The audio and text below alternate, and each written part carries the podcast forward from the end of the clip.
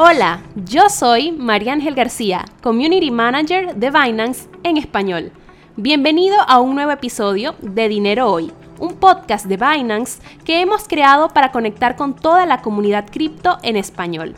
Aquí hablaremos de las experiencias financieras, buenas y malas, de nuestros invitados, todos de distintas industrias, en tu idioma. Estamos seguros de que juntos podremos aprender mejor. Hey, ¿qué tal? Hola, sean todos bienvenidos a un nuevo episodio de Dinero Hoy. Les habla Andrés Sánchez, Community Manager para la región de Latinoamérica y estoy acompañado como siempre con la persona que nos hace falta, Mari Ángel. ¿Cómo estás, Mari, el día de hoy? Así es, súper contenta de estar nuevamente con la comunidad acá, con todos ustedes que comparten sus historias con nosotros y escuchan las historias de todas las personas y de nosotros mismos que traemos al programa. Hoy es un programa un poco distinto pero estoy emocionada por lo que vamos a conversar. Así es, el día de hoy vamos a estar hablando un poco sobre nuestras experiencias personales dentro de la industria, una, una conversación muy casual, muy rápida para que ustedes nos conozcan un poquito más y digamos que sentamos una mejor cercanía junto a los co-hosts de este podcast que al final es para la comunidad y hay que generar esos lazos. Así que Mari, me gustaría preguntarte como pregunta de inicio, ¿tú cómo empezaste en cripto? Bueno, es curioso porque empecé de una forma que quizás es más complicada o poco común. Ya yo por el 2011 había escuchado la palabra Bitcoin porque tenía un amigo cuyo hermano estaba interactuando con criptomonedas, minando y generaba dinero con eso. Yo no entendía muchísimo, era una niña, estaba en el colegio y luego en la universidad me volví a encontrar con otra persona que también estaba en esto, pero pues ya más mayor, con más tiempo para entender, porque la primera vez o las veces en las que traté de entender el tema de Bitcoin en aquel entonces, la información era en inglés y muy condensada, muy técnica, eh, no era tan digerible como lo es hoy en día. Y bueno, no entendía tampoco el concepto de, criptos en general porque no era algo tan obvio o tan necesario, mejor dicho, en, en mi vida en aquel entonces. Entonces, estando en la universidad, conozco a esta persona, sale, sale el tema de las cripto, me dice que mina y bueno, yo le digo, puedes ayudarme a, entrar a esto y nos ponemos de acuerdo para armar mi primer rig de minería, que es básicamente, hay ciertas formas diferentes de minar. Eh, sé que en aquel entonces la única criptomoneda que yo sabía que existía era Bitcoin. Cuando él me dice, no vamos a minar Bitcoin, para mí es como que, ¿what? Porque no entendía que había millones de, bueno, no millones, ya hay más de, creo que 50 mil monedas, he perdido la cuenta, pero no sabía que existían, incluso en aquel entonces eran menos monedas, obviamente. Al momento me dice que vamos a minar Zcash y bueno, el resto es historia, pero es una historia interesante porque cuando empezamos a minar, él me ayuda a comprar todo lo que necesito, a armar todo, sin embargo, obviamente es mi problema, es mi minita y no, no estaba presente siempre. Entonces, en mi casa tenía casi que un cuarto dedicado para eso, porque eran varias tarjetas de, de video y a veces una tarjeta se congelaba porque tenía el aire muy fuerte, no sabía cómo era lo del manejo del calor, etcétera, una que otra cosa, no soy ingeniera, tampoco es que era muy hábil en el tema y bueno, no terminé de continuar o no terminé con el objetivo de minar, sí pude ganar y probar y recuperar y entender todo, pero eso, es, ese intento fallido, porque yo hubiese sido exitoso si lo hubiese continuado, continuado haciendo por semanas, meses, hasta el día de hoy, pero la verdad es que duró menos de un año. Ese intento fallido me hizo investigar, ok, no, hay, no es solo Bitcoin, es más eh, ¿dónde voy a recibir dinero? En un exchange. ¿Y qué es un exchange? Ah, donde yo puedo cambiar las criptomonedas una por la otra. ¿Y cómo puedo saber más información? Entonces el exchange promueve sus comunidades, dentro de la comunidad del exchange conozco personas, una cosa lleva a la otra y bueno, aquí estamos. Ese fue el inicio de, de todo esto. Cuéntame cómo fue en tu caso. Bueno, mi caso fue algo distinto y creo que a diferencia tuya que tú empezaste por la minería, que me atrevo a decir que es un área dentro de las criptomonedas un poco más avanzadas y que se requiere también de una inversión inicial un poco mayor a comprar cualquier cripto y de todo, o sea, como que hay bastantes cosas que resaltar ahí. Yo creo que eh, quizás más personas de nuestros oyentes se podrían identificar con mi historia de inicio y es que eh, yo empecé en las criptomonedas buscando generar un retorno, así tal cual. Eh, aquí yo no, no, voy a, no voy a darme las de el super intelectual, no, la tecnología, la tecnología. Sí, no, la tecnología, la proyección de blockchain, esto va a cambiar el mundo. En principio, eh, mi objetivo era pues tener una rentabilidad y generar una ganancia, así tal cual. Eh, eso fue aproximadamente a finales del año 2017 que yo vivía en una época, en ese momento estaba en la universidad, tampoco es que tuviera mucho dinero para invertir en aquel entonces, como que pude salvar un poquito de ahorros de lo que yo guardaba cada día y ahí fue como terminé invirtiendo, pero en ese momento vivimos una época que quizás algunos recuerden, otras personas que sean más recientes en esta industria y ecosistema, eh, no tanto, pero en el 2017 vivimos lo que fue el primer bull run así super heavy, que fue cuando el Bitcoin llegó a los 20 mil dólares. Eh, en ese momento de la historia del Bitcoin, yo me encontraba como viendo muchas noticias, leyendo al respecto, investigando sobre qué se trataba esto del Bitcoin, será que eso sí es cierto, será que ahí sí se puede hacer dinero, cómo así que criptomonedas, cómo así que dinero digital. Y después de hacer mi propia investigación y entender un poco sobre cómo se, se participaba en el ecosistema sin ser un experto, pues tomé la decisión de adentrarme. ¿Por qué tomé la decisión de adentrarme? Porque en ese momento en el cual el Bitcoin llegó a 20 mil dólares, yo, al igual que la mayoría de personas que recién entran a estas, pues tenía la expectativa de que el Bitcoin siguiera subiendo y que siguiera duplicando su valor constantemente. Y yo dije, no, esto va para arriba, aquí nadie me detiene, aquí fue.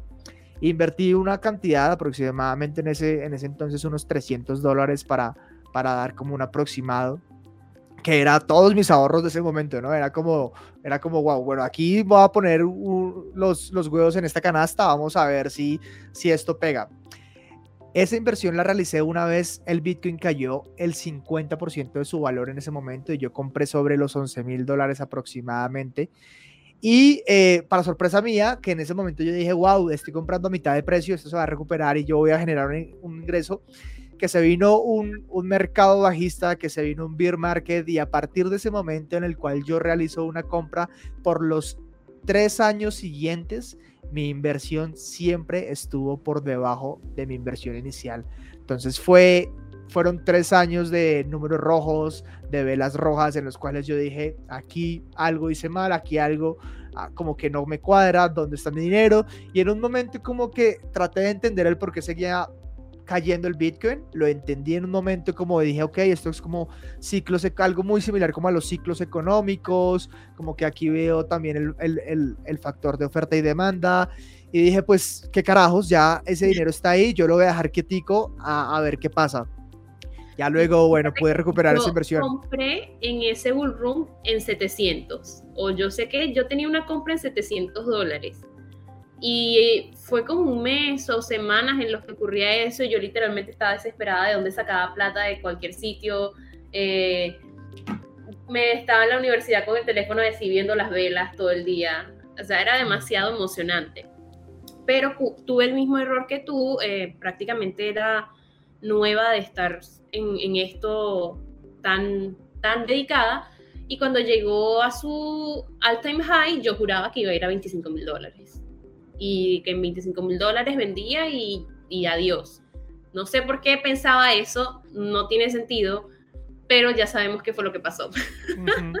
Sí, esperaste un poquito más y no se cumplió.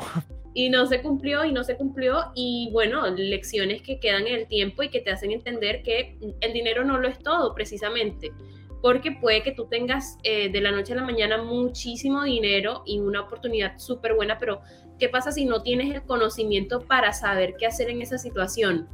Eh, es por eso que antes de pensar, ay, voy a ahorrar eh, todos los días tanto para tener tanto y comprar cripto, así sea poco o mucho. Bueno, voy a leerme un podcast, eh, voy a leerme un podcast, voy a escuchar un podcast de... A escuchar dinero hoy. Voy a escuchar dinero hoy, voy a escuchar tal cosa, voy a leer tal libro. Y bueno, hay gente que quizás no tiene las herramientas en el momento, pero puedes ir invirtiendo en, ese conocimiento que te va a ayudar a que cuando la herramienta llegue no hagas nuestros errores. Sí, totalmente de acuerdo. Mario, una pregunta que me gustaría hacerte. ¿Cuál ha sido tu mayor aprendizaje hasta el día de hoy dentro del mundo de las criptomonedas? Bueno, eh, casualmente esta semana estuve pensando en eso y todo viene debido a que no, esa, ese ejemplo del Bitcoin no, no, es la única vez que me pasó lamentándolo mucho, me ha eh, han ocurrido altos y bajos en mi vida en los que he tenido muy buena ganancia y de la noche a la mañana, it's gone, bye. Mm. Entonces, em, obviamente con el tiempo aprendí qué debo hacer en cada una de esas para no repetirlo, pero ah, meditando esa situación dije, la mejor inversión de todos estos años ha sido el conocimiento que he ganado. Porque si el día de mañana, por ejemplo, pierdo mi wallet o algo por el estilo, o no sé, algo, hay un error, me queda el conocimiento para yo poder recuperarme, eh, intentar solucionar esa situación. E incluso me quedó la experiencia de todo eso como para poder protegerme en caso de situaciones de peligro, porque uno nunca debe estar em, desfavorecido ante las circunstancias que puedan ocurrir. Y la gente cuando entra en trading y entra en cripto en general está pensando en que aquella persona pasó de cero a millonario, tiene un supercarro, porque yo no podría hacerlo, voy a agarrar toda mi plata, la pongo. El trading y las inversiones y el Bitcoin no se tratan de ganar dinero, se tratan de, bueno, sí, pero es más que todo eh, proteger, no perder dinero, es la palabra. El trading, el trading no es ganar dinero, el trading es no perder dinero. Em, en una carrera de carros, el ganador es el que llega primero a la meta el más rápido. Acá no, acá es el que llega pero sin chocar, sin que se voltee, eh, sin arriesgarse mucho. Ese es el, ganador. Entonces, ¿cómo llegas tú seguro a la meta? Pues siguiendo varios pasos y, varias eh, cosas que aprendes con la experiencia y es lo más importante, pues andar, andar protegido, andar eh, pensando a largo plazo y andar em, con una estrategia es realmente el aprendizaje más grande de todo eso y pues la inversión más allá de monetaria lo, lo que me ha quedado. Y en tu caso, ¿qué es lo que ha sido? Yo creo que va muy en línea sobre la historia que te comentaba de mi, de mi comienzo y es que para mí mi mayor aprendizaje es que la paciencia paga. Y la paciencia en mi, en mi caso fue un poco involuntaria porque claramente yo quería tener mis ganancias y obtener mi dinero eh, lo más pronto posible. Sin embargo, me encontré con este mercado bajista durante tres años. Como mencionaba, fueron tres años en los cuales mi inversión siempre estuvo por debajo de mi inversión inicial. Sin embargo, al momento en el que yo vendí, yo vendí por el doble de mi inversión. Lastimosamente vendí, no debía haberlo hecho, pero al final recuperé mi inversión en un 100%. Y cuando yo pongo esto en contraste con el mercado financiero en su general, con diferentes tipos de inversión, ya sean acciones, bonos, fondos de inversión, no sé, metales preciosos, etcétera, yo hago el contraste y digo, ok, yo compré en el año 1 en el año 2, eh, en el año 1, 2 y 3, estuve en números rojos, mi inversión era negativa. Pero en el año 4 logré vender por el 100%. Si hacemos un equivalente sobre este, digamos, distribución de años, estamos teniendo en cuenta que en esos tres años que yo tuve la inversión, al final como vendía el doble, podríamos darle el equivalente como una rentabilidad de un 33,3% a cada año esa rentabilidad hoy en día no te la entrega ningún producto financiero de la banca tradicional, etcétera. Entonces, al final creo que la paciencia que en ese momento yo tuve un poco obligado para no querer perder y retirar en pérdidas, pues fue lo que me, dio recompensa al futuro y es un principio que yo aplico hoy en día porque hay muchas personas que entran en esto y quieren hacerse ricos de la noche a la mañana y pues no funciona así. Y hablando de esto, me gustaría decirte o preguntarte más bien, ya que estamos mencionando un poco con las personas que entran, ¿qué le dirías tú a una persona que quiere empezar en el mundo de las criptomonedas para que lo haga de una forma, digamos que, sensata? Uniendo lo que estábamos conversando con esta pregunta, lo primero es dejar las emociones a un lado, las emociones no tienen cabida en el tema del dinero y de las inversiones. Esto es matemáticas y es análisis, básicamente. Entonces no, no tienes que tener ningún tipo de, emoción, tienes que ser muy objetivo, que es muy difícil también. El peor enemigo de, todo esto son las emociones. Y yo, bueno, también entiendo tu, tu, inversión, quizás era una inversión moderada en tu momento, muy significativa, porque era tu capital. Eran eh, mis ahorros, María Ángel, tú sabes cuánto me costó a, mí. De hambre, no te ibas a morir de hambre, supongamos. No, sí, no, no vendí la casa para meterla en. No vendí la casa, tenías tu, tu, tu habitación, todas tus cosas. Em, pero eh, hay situaciones en las que también eh, es lo contrario. Suponte que tengas mucho dinero y entonces ves que eh, colocaste de acuerdo a las cantidades también hay una liga emocional que va a ir determinando tu comportamiento. Entonces una persona que coloca 10 mil dólares, por ejemplo, obviamente va a estar desesperada si no, si no sabe lo que está haciendo. Entonces, las necesidades de las personas son diferentes y también la ambición de, de las personas es diferente. Por eso lo más importante es que sepas manejar tus emociones. Hay libros para eso y son libros de, mercados tradicionales que sirven muchísimo. Psicología del trading, un clásico. Vivir del trading, súper bueno, porque empieza diciéndote qué es lo que no tienes que hacer de una forma muy ruda, que es como una cachetada en la cara, pero todo el mundo lo necesita si necesita empezar en esto.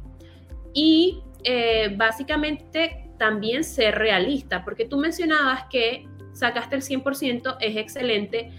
¿Qué trader de un mercado tradicional em, saca 100% o más en el periodo que tú tuviste, cuando normalmente las rentabilidades positivas de los grandes fondos de inversión del mundo están por debajo del 10%, 15%, o sea, son muy, muy, muy conservadores. Hablar de ganancias del 30%, del 100%, del 1000% son cosas que ocurren en el mercado cripto porque simplemente estamos en una época muy temprana y no eh, se ha estabilizado lo suficiente como los otros mercados que, existen. Entonces tú le llegas a alguien, a un corredor de bolsa tradicional y le dices, no, mira, yo hice 3000% con Perrito Token y ya me compré tres camionetas. O sea, algo es muy bueno, tienes súper suerte, pero no es algo normal. ¿Qué me sucedió a mí? que empecé con esa mentalidad de perrito token y estaba en un momento ideal donde estábamos en un mercado alcista. Sea lo que sea que haga, yo me despertaba todos los días con unos miles de dólares más sin mover un dedo. Y la gente se acostumbra a que va a ser así siempre. Entonces, cuando yo iba a invertir o iba a comprar algo, yo colocaba cantidades grandes porque pensaba que era lo normal. O sea, para mí poner cantidades pequeñas era como que eso no es nada, que qué sentido tiene. Y me iba por todo o con cantidades significativas que podrían hacer muchas cosas más en mi vida. Entonces, hay que aprender a gestionar todos los fondos que tienes. Tienes que trazarte metas personales también a largo plazo si eso es lo que estás haciendo para que no todo se trate de generar dinero sin, sin sentido, porque esa es otra cosa que te dedicas a generar dinero sin sentido y llega el momento en que lo tienes, a ¿y ahora qué? Y entonces como no tienes tampoco objetivos, lo que llega rápido se va rápido y eso es súper realista. Entonces hay que ser muy serio con esto y, tomarlo como tal, porque ¿cuánto es el promedio de vida de un ser humano? No sé, 80, 60, 70 años, vamos a 75 años, vamos a poner. Em, tu vida fácilmente puede ser programada económicamente en base a todo eso. Y puedes empezar desde ya a tomar decisiones que van a garantizar tu tranquilidad en años posteriores y no es difícil. Simplemente es constancia, responsabilidad y cumplir tu plan. Entonces son cosas que antes de entrar al FOMO y a toda, toda la movida que está ocurriendo, que hace que la gente se ponga como desesperada, hay que hacer su análisis personal y también aplicarlo a los objetivos que se quieren plantear en todo esto. Claro. Yo, yo para las personas que de pronto estén comenzando, desde mi perspectiva personal, creo que va muy alineado a tu punto y es, lo enfocaría un poco más a empieza de a poco, porque al final esta es una industria en la cual tú empiezas a investigar y entre más investigas y entre más aprendes, más te das cuenta que te hacen un montón de cosas eh, falta todavía por aprender y es una industria que constantemente sale con cosas nuevas, con nuevas innovaciones, con nuevos desarrollos tecnológicos, con nuevas formas de inversión y hay mucho de dónde tomar, hay mucho de dónde aprender y si quieres abordar, ahorcar todo de, de, un, de una sola manada, pues va a ser muy difícil. Así que si tú eres una persona que de pronto está pensando en comenzar en el mundo de las criptomonedas o recientemente ha comenzado, lo más importante para mí es que comiences de a poco para que tú entiendas cómo funciona eh, el mercado. Al final esto, tú puedes verte un montón de videos de YouTube, puedes leerte un montón de artículos, pero en mi opinión, tú cuando realmente empiezas a entender cómo funciona el mercado y este tipo de inversiones, cuando pones las manos eh, sobre el horno y empiezas a hacer las cosas por tu propia cuenta. Así que eh, dentro de esos materiales de apoyo están estos episodios como los de hoy, como el de Dinero Hoy, están estos espacios como el podcast Dinero Hoy, están las academias de artículos como Binance Academy, están las redes sociales de Binance en español, etcétera, y son todos esos recursos muy valiosos para que tú te empieces a, familiarizar, pero en el momento en el que vas a empezar a aprender eh, y a interiorizar tus conocimientos es cuando empieces a aplicar todo lo que has visto por redes, por libros, por podcasts, etcétera. Así que creo que esa es la... Sí, creo que esa es la... Paciencia, pero no paciencia así como los 300 dólares, sino paciencia de que todo proceso tiene su tiempo y que todo debe ir a, con calma. O sea, si no, los, si no sabes qué hacer, no te arriesgues antes de estar seguro. Y, y, el que se vaya un tren y la moneda explote y el proyecto se haga popular y tú lo viste antes pero no sabías qué hacer, no importa, vendrá otro tren. Pero confía en tu propio proceso siempre y cuando seas constante para cumplirlo. Así es, qué buena, qué, qué buena forma de cerrar este episodio, Mari. Creo que las personas que, que escuchen este episodio se pueden llevar una gran lección, aprendiendo un poquito sobre nuestras historias personales y seguramente volveremos a crear espacios como este para que a futuro sigan eh, sintonizándose con nosotros, con nuestras historias personales, con, nuestros conocimientos, porque quién sabe, al final quizás algo que María Ángel dice hoy o que yo digo hoy en este episodio te puede servir a ti para tomar una buena decisión y para, bueno, recibir algún beneficio del mundo de las criptomonedas. Así que sin más, muchas gracias. Mi nombre es Andrés Sánchez. Me pueden encontrar en redes sociales como arroba Avixana y estuvimos junto a María Ángel. A ella la pueden encontrar arroba Just Ángel. ¿Algo más que añadir, Mari? Si tienen consejos y experiencias personales como las nuestras, eh, compártanlo con nosotros en las redes sociales para que exista esa retroalimentación y recuerden que toda la información difundida aquí va con la finalidad de que alguien que la necesita la utilice. Así que lo que compartimos y todo eso seguramente va a apoyar a alguien y ustedes también pueden ser parte de eso. Así es, no se olviden de suscribirse al podcast Dinero Hoy, ya sea en tu plataforma de podcast favorita, Spotify o Apple Podcast. Y también te, te, invito a que te suscribas a nuestro canal de YouTube de Binance en español para que consumas este tipo de contenido en formato de audio-video. Muchas gracias por acompañarnos en el día de hoy y nos vemos en un próximo episodio. Hasta luego, un placer. Gracias por acompañarnos en esta emisión de Dinero Hoy. A mí puedes encontrarme en todas las redes sociales como arroba Mariangel y a Andrés como arroba Sana. Te recordamos que Dinero Hoy es un podcast de Binance, el exchange de criptomonedas líder en el mundo, con la comunidad más grande y más del 50% de todas las transacciones cripto en el planeta. Sé parte de esta comunidad a través de nuestras redes sociales, arroba Binance ES en Twitter y arroba Binance Spanish en Instagram y Telegram. Este show está disponible en Spotify, Apple Podcast y YouTube. Hasta luego.